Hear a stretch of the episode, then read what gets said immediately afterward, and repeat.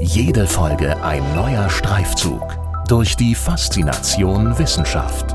Das ist Hessen schafft Wissen, der Podcast mit Erik Lorenz.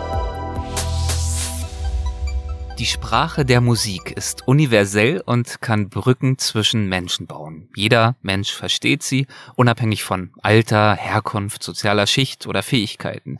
Deshalb spielt sie zum Beispiel auch eine große Rolle bei Inklusion, bei Therapie und bei sozialer Gerechtigkeit.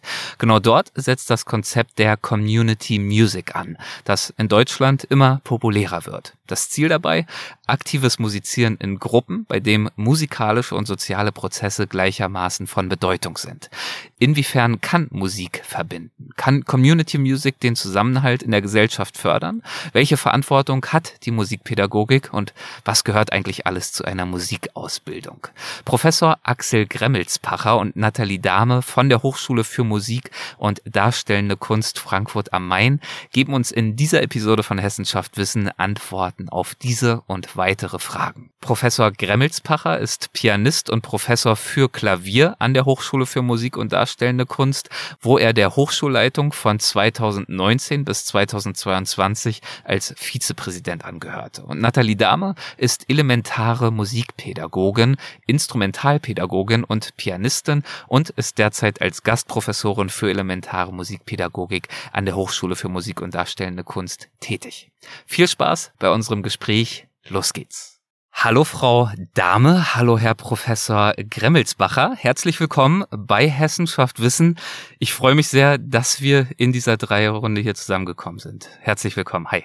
Hallo, vielen Dank, dass wir hier sein dürfen. Ja, guten Abend. Vielen Dank für die Einladung. Ich freue mich auch. Ich freue mich sehr, heute hier mit Ihnen zusammen in die Welt der Musik einzutauchen und über ihre Arbeit als Musikpädagogin und Pädagoge zu sprechen und als Musikerin und als Musiker. Und äh, um die Musik zum Beruf zu machen, das ist, glaube ich, safe to say, das kann man, glaube ich, schon mal so in den Raum stellen, braucht es viel Leidenschaft. Ähm, deshalb die Frage zum Einstieg und vielleicht ist sie gar nicht so leicht zu beantworten, aber ähm, was bedeutet Musik für Sie? Vielleicht fangen wir bei Ihnen einmal an, Frau Dahme. Musik hat mich seit meiner jüngsten Kindheit eigentlich begleitet und begleitet mich jeden Tag und ist so ein fester Lebensinhalt geworden. Ich möchte jetzt gar nicht pathetisch sagen, es bedeutet alles oder es, es ist einfach eine, eine weitere Sprache, die ich spreche, wie ich mich ausdrücken kann. Und würden Sie sagen, das ist eine Sprache, mit der Sie andere Dinge ausdrücken können oder sich anders ausdrücken können als zum Beispiel mit der deutschen Sprache, mit dem gesprochenen Wort? Ja, manche Dinge sind musikalisch einfacher umzusetzen als jetzt in Sprache. Also ähm, so, so kleine Gefühlsregungen, da fehlen mir manchmal die Worte, aber musikalisch die dann umzusetzen, fällt mir dann einfacher. Wie geht Ihnen das, Herr Professor Kremmelsbacher? Ja, eigentlich ganz ähnlich. Also für mich, ja, war auch Musik seit Kindheit an ein Bestandteil des Lebens, zunächst in einer ja, eher normal äh, ausgeformten Weise und wurde dann zunehmend wichtiger und äh, wurde nach und nach, ich sag mal, zu einem Lebensmittel sozusagen, mhm. ohne dass ich mir eigentlich das äh, Dasein auch nicht mehr äh, vorstellen kann und mag so richtig. Es ist auf jeden Fall ja ein ganz essentieller Lebensbestandteil und Bestandteil meiner Persönlichkeit äh, geworden und ja, etwas, was mit mir unmittelbar persönlich zu tun hat. Und naja, was kann Musik ausdrücken, was die Sprache vielleicht nicht vermag? Ich denke, die Stärke der Musik als Sprache, als Ausdrucksmittel liegt in ihrer Unmittelbarkeit, auch mhm. in der Körperlichkeit des Erlebens, in der Art quasi, ja, modern gesprochen, immersiv eigentlich etwas zu erleben, was man in der Form in anderen Künsten nur bedingt hat. Ja, also da ist dann doch meistens eine etwas größere Distanz gegeben. Ja, und ich denke, da liegt die Stärke der Musik. Weil es eben bei der Musik oft so persönlich ist, so emotional und regelrecht ja auch mitunter körperlich, nicht wahr? Also ein schönes, kraftvolles, klassisches Stück kann innerhalb von Minuten, vielleicht sogar Sekunden äh, Gänsehaut verursachen. Das ähm, ist bei anderen Künsten wahrscheinlich äh, nicht so häufig anzutreffen. Genau. Ja, also die Emotionalität und Körperlichkeit ist sicher ein, eine ganz wichtige Ebene und zugleich spricht Musik natürlich auch andere Teile der Persönlichkeit ebenso an, auch ja, auch das Intellektuelle durchaus. Um das zu tun, um sich auf diese Art und Weise auszudrücken, haben sie beide ja das Piano, das Klavier gewählt als Instrument. Ich weiß nicht, ob sie auch noch andere Instrumente spielen, aber ähm, warum haben sie sich jeweils für das Klavier als das, als ein Instrument der Wahl entschieden? Also bei mir ist das ja, ich vielleicht schon ein bisschen witzig und komisch. Meine Tante Aha. hatte ein Klavier im Wohnzimmer stehen und ich fand dieses Möbelstück, ich habe es ja als Kind als Möbelstück wahrgenommen, ich fand es so faszinierend und so, ja, mich hat es so gereizt, damit Musik zu machen, dass ich meine Eltern so lange bearbeitet habe, bis ich dann auch äh, ein Klavier zu Hause hatte und dann in den Klavierunterricht gehen durfte. Und das war für mich wirklich ähm, ein großer Wunsch, der in Erfüllung ging. Und bei Ihnen, Herr Gremmelsbacher, steht ja sogar ein solches Möbelstück im Hintergrund. Ich sehe es dort gerade. Ja, ja, ganz richtig, ganz richtig. Also bei mir war es ein bisschen anders und doch auch äh, lustigerweise ein bisschen vergleichbar. Ich war als Kind habe ich offensichtlich ja Interesse am Musik hören gezeigt, auch wohl mit ein bisschen Aufmerksamkeit äh, Aufnahmen von klassischer Musik mitverfolgt, aber wir hatten kein Klavier zu Hause und äh, ja, meine Eltern haben mich aber in musikalische Früherziehungskurse mhm. geschickt, angemeldet und dort hat die Lehrerin einfach immer wieder natürlich Dinge auch am Klavier demonstriert und, und gespielt und das hat mich irgendwie auch magisch angezogen und interessiert und äh, ja, dann habe ich auch meinen Eltern lange Zeit in den Ohren gelegen, dass ich doch Klavier spielen will und äh, dann kam es schließlich dazu, dass das äh, gute Stück dann irgendwann mal zu Hause stand und so nahm alles seinen Lauf. Sie beschäftigen, Sie arbeiten ja mit sehr, sehr vielen Musikerinnen und Musikern zusammen, bilden sie aus, spielen bestimmt auch selbst in in, in, in Bands, in Orchestern und so weiter und so fort. Ähm, es gibt ja viele Kinder und Jugendliche, die mit der Musik anfangen, aber viele hören dann irgendwann auch wieder auf aus ihren ganzen Beobachtungen und Kontakten und auch Erfahrungen an der, an der Hochschule. Erkennen Sie irgendeine Gemeinsamkeit, irgendeinen roten Faden, wo Sie sagen, das erhöht die Chance, dass diese Person wahrscheinlich am Ball bleibt? Also ich habe auch meinen Eltern in den Ohren gelegen, ich identifiziere mich da mit ihnen. Bei mir ging es damals um eine Gitarre und ich habe sie dann irgendwann halt leider wieder weggelegt. Warum sie nicht? Was unterscheidet sie von, von Leuten wie mir, die irgendwann dann wieder äh, den Schwung verlieren? Naja, also bei mir war es so, dass ich erstmal in einem relativ üblichen Rahmen Klavierunterricht hatte und da wohl schon vielleicht auch ein bisschen mehr gemacht als der Durchschnitt, aber jetzt nicht so weltbewegend viel. Äh, für mich war dann ein Erlebnis entscheidend, dass an der Schule, an der ich damals war, es eine, eine Schul-Big Band gab, die sich aus mehreren Schulen der, äh, der Stadt Freiburg zusammensetzte. Und die wurde von meinem damaligen Musiklehrer geleitet. Und das, da habe ich ab und zu die Proben so am Rande gehört und war dann schnell irgendwie begeistert auch für Jazzmusik und habe hab dann wiederum meinen Lehrer etwas äh, genervt, ob ich da mitspielen könnte. Und er meinte, naja, schau mal mal, du bist eigentlich noch zu jung dafür, aber jedenfalls hat er mir dann noch ein zweiten Klavierlehrer vermittelt, der mir äh, Unterricht in Jazzklavier und Klavierspiel, Improvisation äh, gegeben hat. Und diese Ergänzung hat mich irgendwie beflügelt und nochmal neue Begeisterung geschaffen. Also ich habe parallel den klassischen Unterricht auch weitergemacht und das war dann so ein ja, ein wichtiger Auslöser, der mich dann auch noch äh, fester gepackt hat. Ja. Und langfristig habe ich mich dann irgendwann entschieden, doch die klassische Laufbahn äh, ernsthaft weiter zu verfolgen, das andere eher an zweite Stelle zu stellen. Aber so kam ich dann nicht mehr los von den 88 Tasten. Früh, frühzeitige Wegweisen und prägende Erfahrungen, damit ja auch Erfolgserlebnisse. Und Sie ähm, sprechen die Big Band an, ist ja ein gutes Stichwort. Inwiefern unterscheidet sich für Sie das, wenn wir jetzt mal beim Klavierspielen bleiben, das, das Klavierspielen, das Musizieren solo versus in einer in einer Band, in einer Gruppe. Es mag ja eine Big Band sein, bis hin oder auch äh, zu, zu Kammermusik zum Beispiel. Wo sehen Sie da für sich in der eigenen Musikalität die wesentlichen Unterschiede? Naja, also eigentlich ist äh, die Kammermusik immer oder Ensemblespiel immer eine große Bereicherung. Ich sag mal, eine, äh, eine leichte Schattenseite des Pianistendaseins ist natürlich, dass man relativ viel Zeit alleine mit dem Instrument äh, verbringt mhm. und äh, zunächst Ensemblespielmöglichkeiten nicht ganz so äh, selbstverständlich naheliegen, wie es bei vielen anderen Instrumenten ist.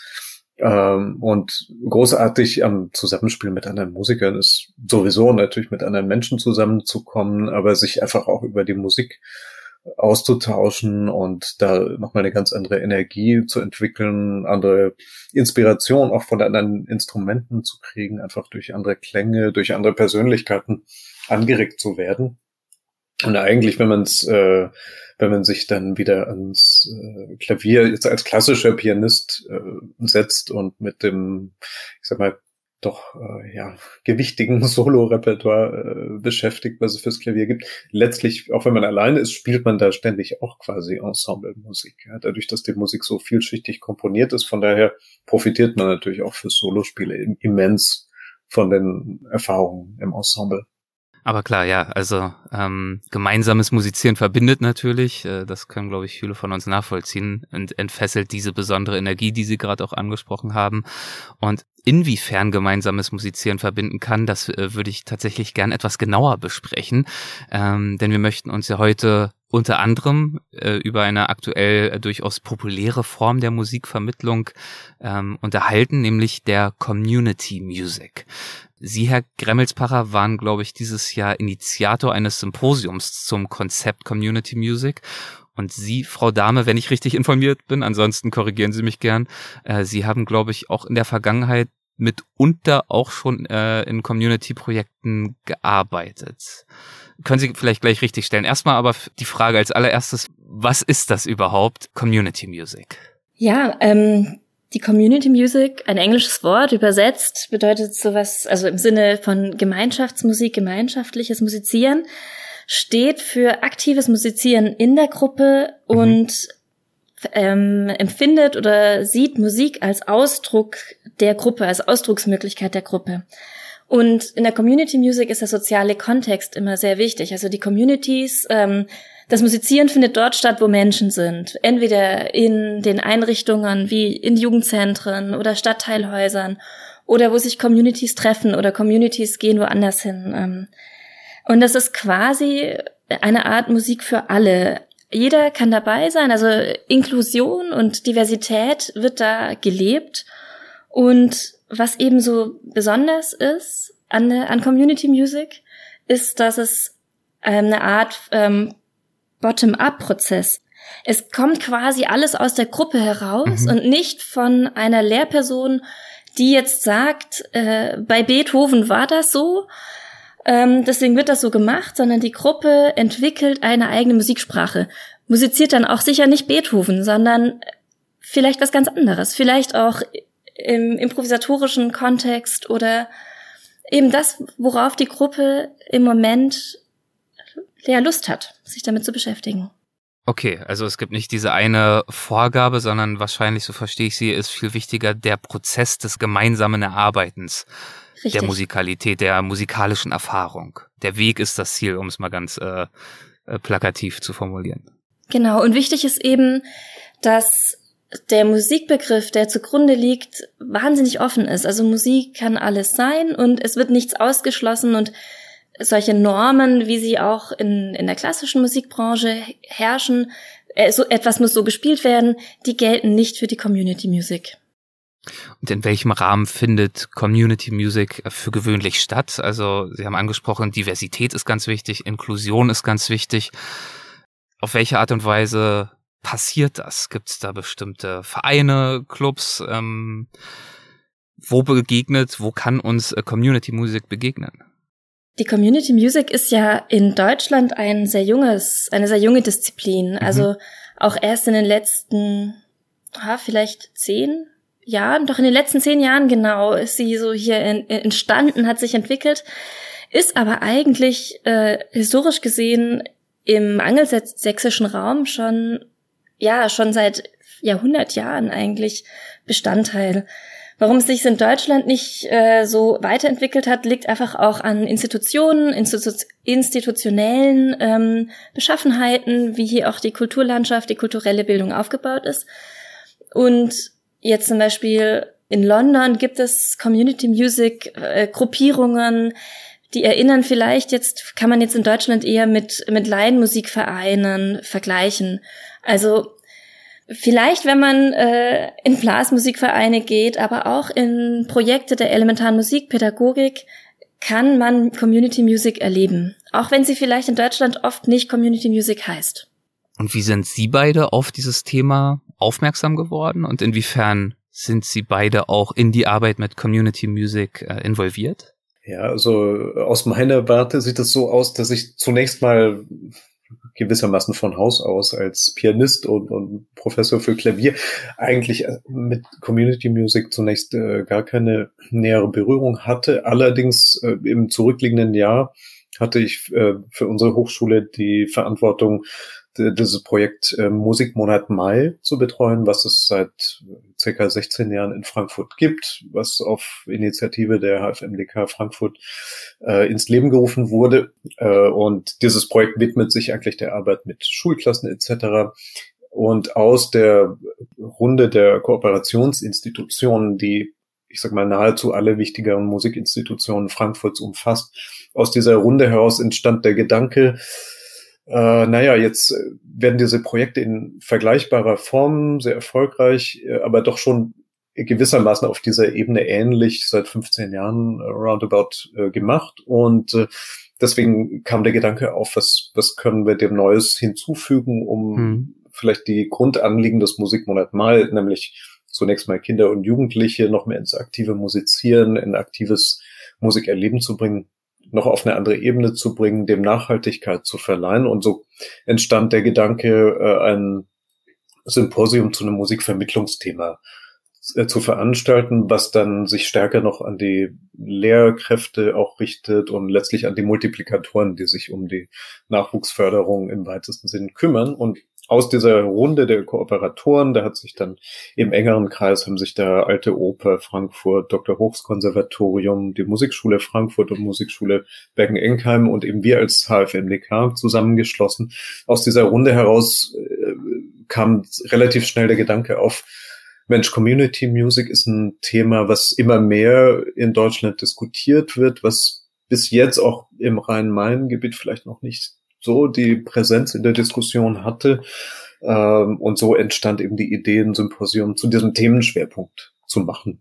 Genau. Und erst im, im Vorfeld jetzt der äh, Vorbereitung der Veranstaltung habe ich und die Kolleginnen und Kollegen immer mehr recherchiert und sind dem Thema näher gekommen. Und äh, tatsächlich diese Frage, was ist Community Music, ist eigentlich eine, eine spannende, weil, äh, wie Frau Dame sagte, das Konzept oder die Tradition gewissermaßen aus aus England, aus dem angelsächsischen Raum kommt, jetzt dieser Begriff nach Deutschland auch transferiert wird und hier auf eine erstmal anders, äh, andere Landschaft auch von Musikinstitutionen und Traditionen trifft. Und zugleich gibt es Bereiche, beispielsweise auch in der Soziokultur, die sagen, naja, also äh, Leute, was, was ist das mit der Community Music? Wir machen eigentlich schon seit 30 Jahren diese Dinge, nur nicht unter diesem Label. Und äh, von daher, da gibt's auch viele spannende Überlappungen, Schnittmengen und viele ja, äh, diskussionswürdige Punkte, äh, von denen wir uns auch jetzt beim Symposium ja neue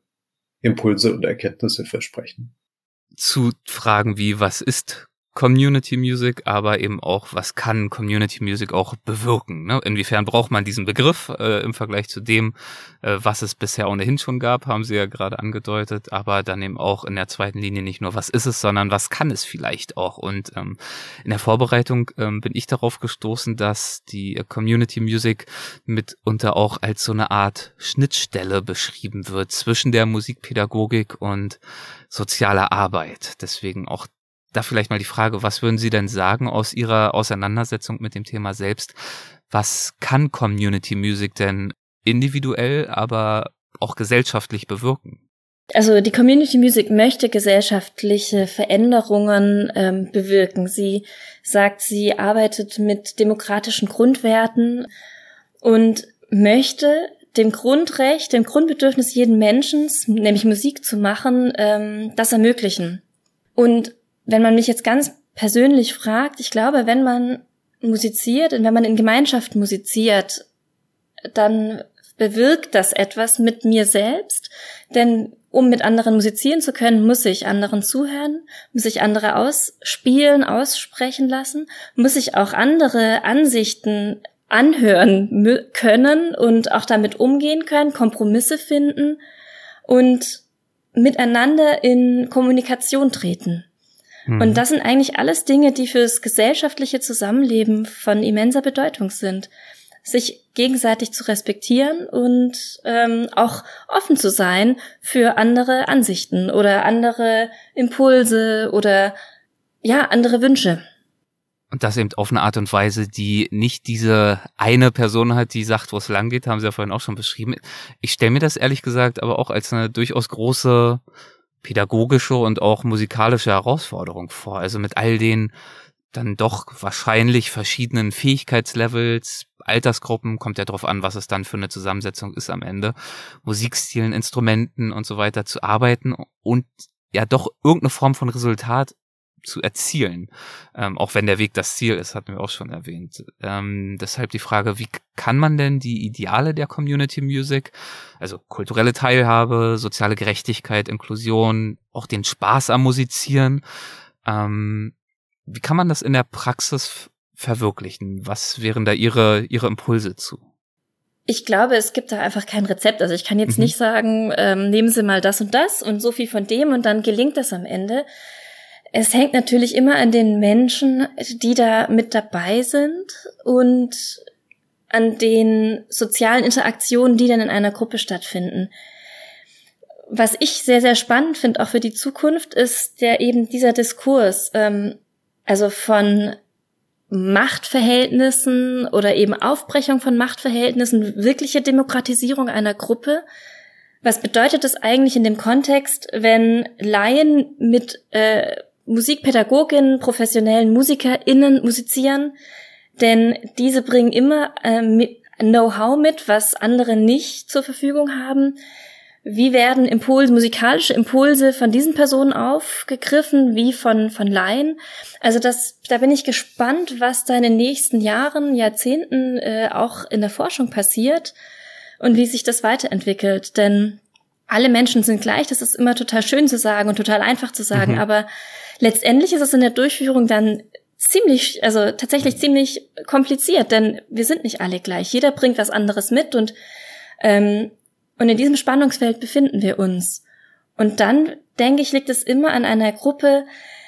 Die einzelnen Gruppenmitglieder müssen aushandeln und miteinander in Kontakt kommen, um dann ja, um, ja, um dann festzulegen oder nicht festzulegen, sondern einfach zu überlegen, wer übernimmt welche Rolle, wer übernimmt wann welche Impulse. Und wenn dann eine Gruppe in Kontakt ist, dann kann es gelingen. Das ist aber jetzt ein ziemlich schlechtes Kochrezept. Also ich würde es keinem Koch geben wollen und sagen, koch das mal nach. Das, ähm, Sie merken, wie schwierig das eigentlich ist und kompliziert. Aber das, das ist ja durchaus auch in Ordnung, nicht wahr? Das ist eben dann das Wesen der Community Music, dass man eben nicht dieses klare Rezept hat und sich auf diese Offenheit, diese nicht bereits schon verlegten Schienen, sondern diesen offenen Raum auch ein Stück weit einlassen darf und muss. Richtig. Hm. Nun fangen Sie ja an der Hochschule für Musik und Darstellende äh, Kunst gerade erst an, sich so richtig mit dem Thema zu beschäftigen, aber sind Ihnen Beispiele bekannt für überraschende, für gelungene Projekte der Community Music, die man vielleicht so vorher gar nicht für möglich oder für wahrscheinlich gehalten hätte. Äh, Beispiele, die uns das vielleicht noch etwas klarer vor Augen führen, was Community Music sein kann?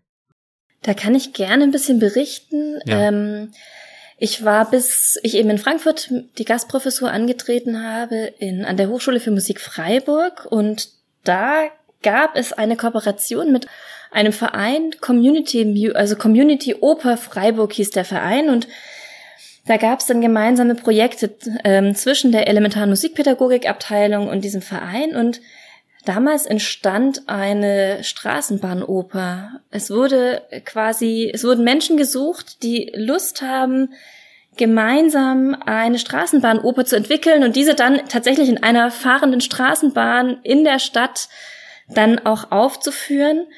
Und das war für mich ein ganz besonderes Projekt, denn es kamen so unterschiedliche Menschen zusammen und am Anfang hätte ich nicht gedacht, dass die Gruppe sich so findet und dann so ein ausdrucksstarkes Stück dann letztendlich in die Straßenbahn bringt, also quasi auf die Bühne bringt. Ja. Und das war ein ganz großer Erfolg und dieser Verein ähm, der besteht immer noch und machen regelmäßig Projekte. Jetzt, seitdem ich eben jetzt hier in Frankfurt bin, kriege ich das dann nicht mehr so, so hautnah mit, aber das war für mich schon sehr beeindruckend. Planen Sie, vielleicht auch die Frage an Herrn Gremmelspacher, planen Sie an der Hochschule für Musik und Darstellende Kunst auch ganz konkrete Initiativen, um die Theorie der Community Music auch tatsächlich umzusetzen in beispielhafte Projekte? Ne, ich denke, der erste Schritt ist jetzt tatsächlich äh, dieses Symposium durchzuführen mhm. und und daraus auch auch viele Impulse in den Diskussionen zu äh, gewinnen. Also die äh, das Format ist tatsächlich so angelegt, dass wir nicht jetzt schlicht eine Abfolge von frontalunterrichtsartigen Vorträgen haben, sondern es ist eher ähm, es sind verschiedene Schnittmengendiskurse, die stattfinden, die eben gerade beleuchten sollen, welche Verbindungen gibt es zwischen Community Music und der, ich sag mal, klassischen Musikpädagogik, was gibt es für Überschneidungen mit der Soziokultur, welche Erkenntnisse sind zu gewinnen für, für die Schule und natürlich auch für die Hochschule? Und, äh, und nicht zuletzt, äh, wie, wie steht es auch quasi um Erkenntnisse äh, ästhetischer Natur. Also was, was bedeutet Community Music für den Musikbegriff? Äh, gibt es da eine Erweiterungsmöglichkeit? Und welche Verknüpfungspunkte gibt es beispielsweise auch zu äh, Ideen aus der neuen Musik, äh, die bei uns an der Hochschule auch stark vertreten ist. In dem, äh, na, das gibt es auch äh, eine Verbindung, wenn wir haben durch eine Performance, die Freitagabend stattfindet, über ein Konzeptstück des äh, Komponisten Matthias Sparlinger äh, und das, das Stück trägt den Titel Vorschläge, Konzepte zur Verüberflüssigung der Funktion des Komponisten. Mhm. Äh, und, und da sieht man schon, das geht ein bisschen in die ähnliche äh, Denkrichtung. Ja, also bei der Community Music gibt es keinen Leiter, keinen äh, Dirigenten, sondern äh, es nennt sich Facilitator und äh, beispielsweise der kennt man jetzt aus der neuen Musik, das ist ein Stück von oder ein Konzept von 1993, äh, also jetzt nicht ganz uralt, aber doch schon ja immerhin 30 Jahre alt. Auch nicht ganz taufrisch. nee, ja. äh, wo schon jetzt in Bezug auf die Rolle des Komponisten ein vergleichbarer Ansatz ist und äh, ich denke letztlich äh, für uns als Hochschule ist ja natürlich ganz entscheidend auch zu verstehen, zu lernen als Institution für unsere zukünftigen Absolventen, äh, was sich möglicherweise auch an Chancen für zukünftige Berufsbilder unserer Absolventen ergeben aus der Community Music. Ja. Was könnten das beispielsweise sein für musikalische berufliche Optionen, die sich daraus ergeben können? Naja, ich denke, die die Tätigkeiten von Musikern werden auch jetzt schon zunehmend heterogener und bunter. Äh, ne? Und es gibt äh, jenseits der Menschen, die eine feste Stelle im Orchester haben, haben die meisten Musikerinnen und Musiker, ich sag mal, eine Art Patchwork-Tätigkeit mhm. von Konzertieren, Unterrichten etc. Aber selbst auch diejenigen, die eine feste Stelle im Orchester haben, kommen immer mehr auch in die Rolle des Vermittlers. Ja? Also in einer Welt, in der zwar sehr viel musikalische Aktivität stattfindet und wir auch starke Institutionen haben, aber doch nicht mehr so stark die Selbstverständlichkeit der bildungsbürgerlichen Tradition, ich sag mal, als Selbstläufer dafür sorgt, dass das, was, was wir derzeit haben, auf immer weiter besteht, äh, kommt man immer mehr eigentlich äh, in die Rolle zu sagen, okay, wir, wie können wir da in die Gesellschaft hineinwirken, um ja, den Nährboden einfach für Musikleben auch für kommende Generationen zu beflügeln. Und die Community Music äh, kann da natürlich eine sehr spannende Chance bieten, dadurch, dass der Zugang der Idee nach sehr niederschwellig ist, dass es offen ist für ganz unterschiedliche Gesellschaftsgruppen äh, und so weiter.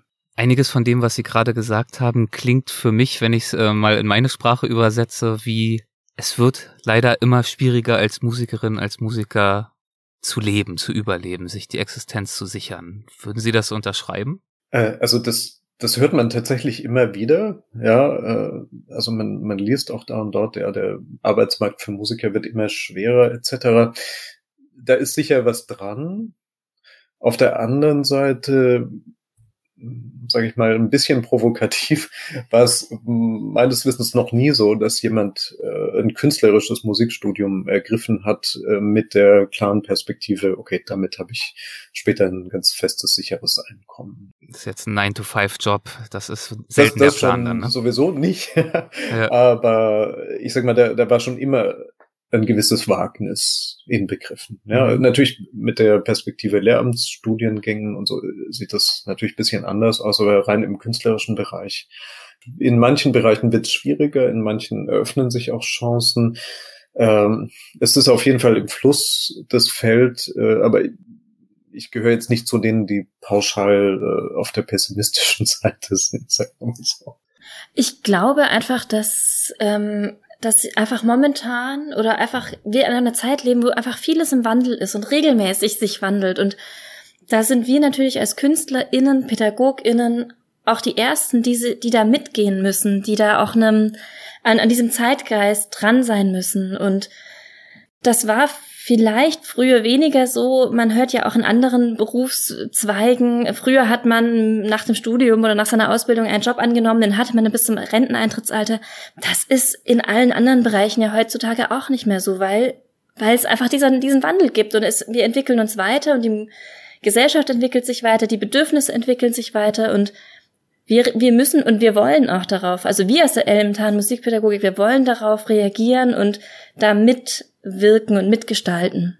Das ist ein guter Punkt, sich also nicht als unbedingt als Opfer dieser Entwicklungen äh, wahrzunehmen, sondern in proaktiv ins Gestalten zu kommen. Ähm, dieses Patchwork-artige, sich selbst Tätigkeiten, auch am Ende ja Verdienstmöglichkeiten zusammenzupicken, das kann ja äh, durchaus, würde ich jetzt mal von außen behaupten, auch eine wahnsinnig spannende Chance sein, sich also seine Existenz, seine Tätigkeiten ähm, völlig äh, neuartig im Vergleich zu traditionellen Berufsbildern im musikalischen Bereich neu zusammensetzen und ja damit auch kreativ gestalten zu können, gemäß den eigenen Interessen und Fähigkeiten. Richtig, also natürlich müsst dann unterm Strich trotzdem müssen diese Honorare stimmen. Das ist natürlich immer ja, ähm, im künstlerischen. Bereich ein, ja. ein, auch ein, ein schwieriges Thema, ähm, denn hinter dem, was man auf einer Bühne sieht oder was auch in einem Schulprojekt, in einem Musikvermittlungsprojekt dann passiert, da steckt so viel Arbeit dahinter. Ähm, das muss dann natürlich auch honoriert werden. Aber es ist absolut ein attraktives äh, Berufsbild als Musikpädagog in sein, ja, sein Arbeitsfeld zu bestreiten, durch Schule, SchülerInnen, Projekte, Konzerte. Es ist einfach wahnsinnig vielfältig, wenn man dafür offen ist und auch Chancen ergreift, die sich da einem bieten.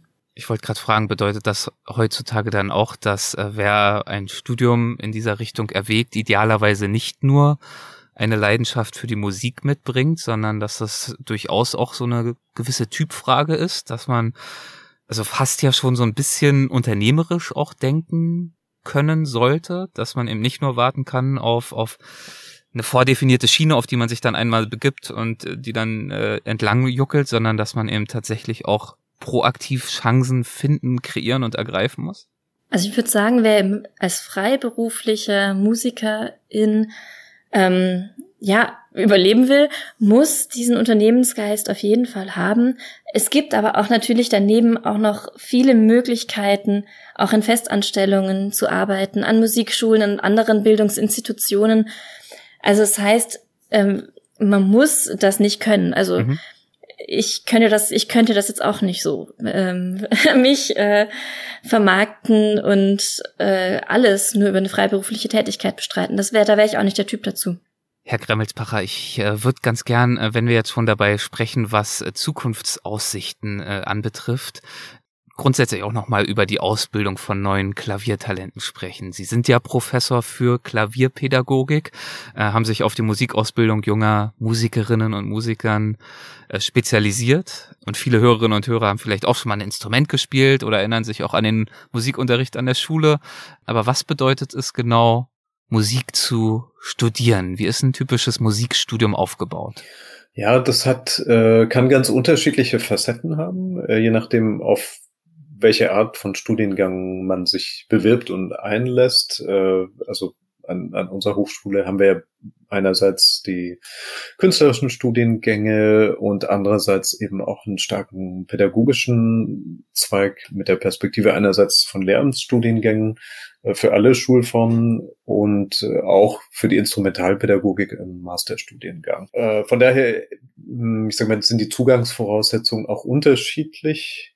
Ich sag mal, für diejenigen, die eine künstlerische, ein künstlerisches Studium in Angriff nehmen, ja, ist natürlich erstmal ganz entscheidend, dass sie eine immense Hingabe, eine immense Leidenschaft, äh, eine, eine große Neugierde, Offenheit, finde ich, auch mitbringen. Also würde ich mir jetzt jedenfalls wünschen von heutigen Studierenden. Ja. Äh, es gehört eine ziemliche Portion Disziplin dazu, schon vor dem Studium, um erstmal auf das Level zu kommen, dass man überhaupt eine Chance hat, eine Eignungsprüfung zu bestehen. Für ein künstlerisches Studium auf jeden Fall. Im Studium selbst äh, finde ich dann überaus wichtig, sich breit zu orientieren. Äh, ne? Also, dass man äh, jetzt nicht kommt und sagt, also äh, ja, also Chopin ist äh, großartig und Liszt noch daneben und äh, alles andere interessiert mich nicht bis zum Ende des Studiums. Also das, das ist äh, ja, also daher Neugierde, Offenheit, ist ganz wichtig, gerade weil sich dann auch im Studium Perspektiven eröffnen sollen, ja, einerseits musikalisch, andererseits, wie wir jetzt ja auch schon andiskutiert haben, zu ganz unterschiedlichen Berufsmöglichkeiten, Berufsperspektiven. Ja, und letztlich im Laufe der Zeit eine Mischung zwischen Breite einerseits und Schwerpunkt, persönlichen Schwerpunktsetzungen andererseits zu finden. Und natürlich die Zielrichtung dann bei Studierenden oder Bewerbern, die sich für ein Lehramtsstudium äh, interessieren, ist, sind ganz äh, doch deutlich anders gelagert. Also da, wir haben zwar sehr, sehr viele Lehramtsstudierende, die auch künstlerisch auf einem wirklich hohen Niveau schon von vornherein kommen.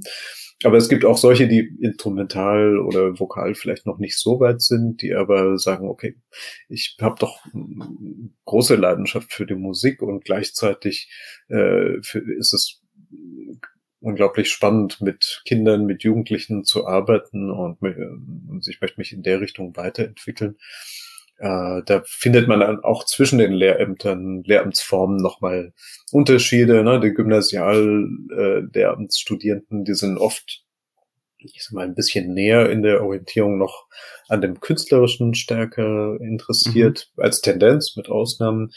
Im Grundschulbereich haben wir vielfach Studierende, die ja, die sagen, sie wollen Grundschullehrerinnen, Grundschullehrer werden und lieben es Musik zu machen, spielen auch schon seit einer Weile ein Instrument und äh, aber noch auf einer nicht ganz so äh, fortgeschrittenen Weise, aber für die gibt es dann auch wunderbare Entwicklungsmöglichkeiten und sowieso dann äh, berufliche Perspektiven als Musiklehrerinnen und Musiklehrer zu arbeiten, die ja händeringend gesucht werden und große Mangelware sind sozusagen. Frau Dahme, Sie sind elementare Musikpädagogin. Äh, was könnten wir uns darunter vorstellen, unter elementarer Musikpädagogik?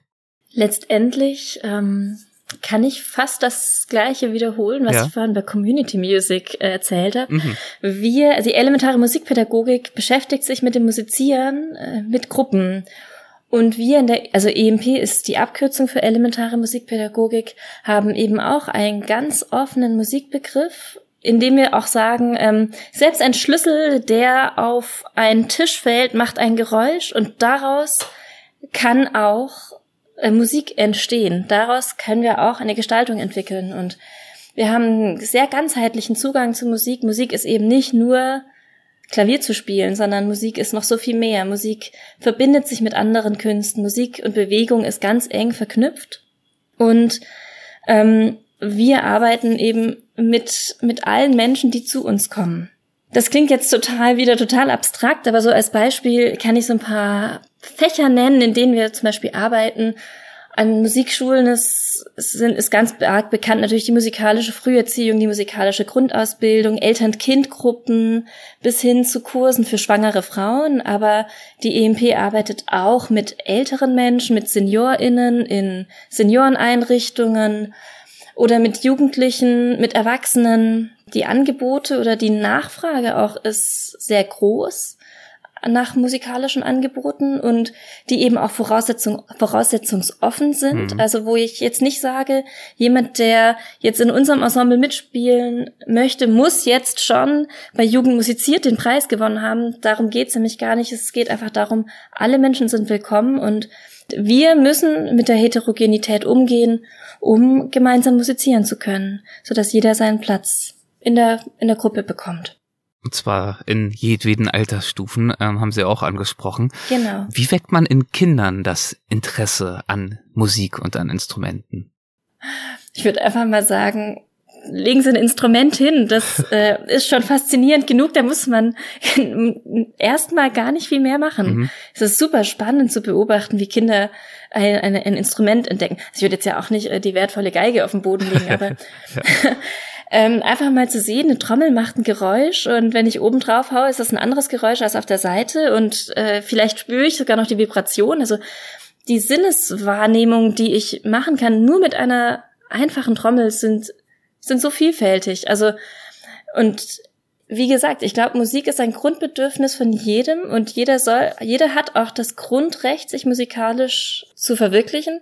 Letztendlich steht es auch schon in den Kinderrechtskonventionen, das Anrecht auf Bildung, auf, auf Entwicklung und dazu gehört Musik auf jeden Fall dazu. Und, und dann einfach musikalische Angebote machen und die werden, glaube ich, auch mal ausprobiert. Ob dann jedes Kind dabei bleibt, ist jetzt auch gar nicht relevant. Wichtig ist, dass erstmal ein Angebot geschaffen wird. Das äh, ist doch fast schon ein äh, schönes Schlusswort. Jeder und jeder hat ein Recht auf musikalische Bildung, auf musikalischen Ausdruck, auf musikalische Erlebnisse.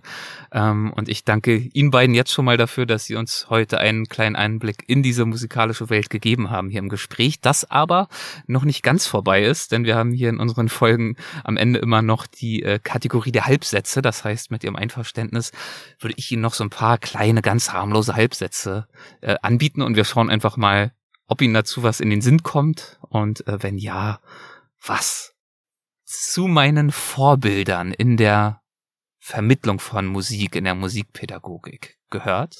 Persönlichkeiten, die großartige Künstler sind und zugleich ein großes Einfühlungsvermögen haben im Umgang mit Studierenden, mit Jugendlichen und die eine ja besondere kommunikative Gabe und natürlich auch didaktisches Geschick besitzen, das weiterzugeben. So kann man auch das Namen nennen. ja, sonst, müsst, sonst müsste ich auch, ich auch mehrere Namen äh, nennen, natürlich, ja, ja. Ah. aber dem kann ich mich nur anschließen. Also eine tolle Antwort. Ja, finde ich auch, finde ich auch sehr schön. Eine prägende Erfahrung in meiner Karriere war für mich. Also für mich sind es so viele Momente, mit, in denen ich mit Menschen in Kontakt bin. Es sind jetzt nicht die Momente, wo ich sage, da hatte ich dieses Konzert oder da war dieses Projekt, sondern diese kleinen Momente, wo, wo zwischen Menschen etwas passiert, wo, wo mir ein Kind ähm, erklärt, warum es Musik grafisch gerade so notiert hat und sagt, es ist doch ganz klar, ähm, dass die, die stark ausgemalten Noten lauter sind als die ganz sanft ausgemalten. Das sind eigentlich die, sind die Momente, an denen ich hänge und weniger die Ereignisse auf Bühnen und so weiter. Also Momente, in denen Musik etwas mit Menschen macht und ja. zwar auf, auf ganz persönlicher, individueller mhm. Ebene. Wie genau. ist bei Ihnen, Herr Professor Gremmelspacher? Also äh, ich hätte jetzt ganz subjektiv aus meiner Warte gesagt, dass ähm, das Kennenlernen der Streichquartette von Bella Bartok als, als Teenager. Eigentlich ja. durch halb Zufall, aber das. Was, was hat das mit ihm äh, gemacht? Eine unglaubliche Begeisterung für die Musik von Bartok und auch eine, ja, eine Öffnung, äh, ja, zunehmendes Interesse für Musik des 20. Jahrhunderts. Wäre ich nicht Musikpädagoge, Pädagogin oder auch Pianistin, Pianist geworden, dann äh, wäre ich wohl eine Törtchenbäckerin in einem kleinen Café. Ich wäre vielleicht Physiker. Oder ich wäre Schriftstellerin für Kinderbücher. Das hätte, könnte ich mir auch noch vorstellen. Schön. Also äh, es, es hätte Alternativen gegeben, aber ich habe bei Ihnen beiden den Eindruck, Sie sehnen sich jetzt im Nachhinein nicht nach diesen. Meinen Studierenden äh, gebe ich häufig den Rat. Ungeduldig genug zu sein, um geduldig zu üben. das gefällt mir sehr gut. Das erinnert mich an dieses Zitat ich habe das Gefühl, fast alle guten Zitate so im äh, schriftstellerischen Bereich kommen irgendwie von Mark Twain wo er sagt, ähm, ich oder schrieb, ich hätte dir einen kurzen Brief geschrieben, aber lange, leider hatte ich keine Zeit. Also muss das ein langer werden. Also die, die Selbstdisziplin, die Mühe aufzuwenden an der richtigen Stelle, ja. Studierenden rate ich, sich selbst treu zu bleiben und authentisch zu bleiben. Schön. Als beruflichen Erfolg definiere ich für mich? Wenn ich nach einem Unterrichtstag zufrieden nach Hause gehen kann. Wenn ich sogar was mitnehmen konnte für mich, worüber ich noch nachdenken darf, muss. Und wenn ich von Studierenden wieder was gelernt habe. Ja, da kann ich mich äh, komplett anschließen. Außerdem würde ich sagen, wenn ich bei Studierenden über einen längeren Zeitraum dann feststelle, dass ja eine wirklich gute Entwicklung in Gang gekommen ist und sie äh, ja, vielleicht auch manche, die eine oder andere kleinere Hürde, Barriere oder auch größere überwinden konnten und äh, sich auch als Persönlichkeiten noch weiterentwickelt haben. Das ist dann beglückend. Ja. Beglückend. Also diese Entwicklungen zu begleiten und zu fördern und eben gleichzeitig, haben Sie gesagt, Frau Dahme, auch von den Studierenden andersherum auch zu lernen. Und ähm, ja, ich äh, habe jedenfalls in diesem Gespräch sehr, sehr viel gelernt. Dafür möchte ich Ihnen nochmal danken, Ihnen beiden. Und sage, ja, herzlichen Dank für Ihren Besuch äh, bei Hessenschaft Wissen. Und weiterhin frohes Musizieren und Lehren. Vielen Dank für Ihre Zeit. Ja, vielen Dank. Ich hatte auch eine schöne Zeit hier. Vielen Dank für das spannende Gespräch. Das war wunderbar. Danke. Dankeschön. Machen Sie es gut. Tschüss. Tschüss. Tschüss. Hessen schafft Wissen. Der Podcast.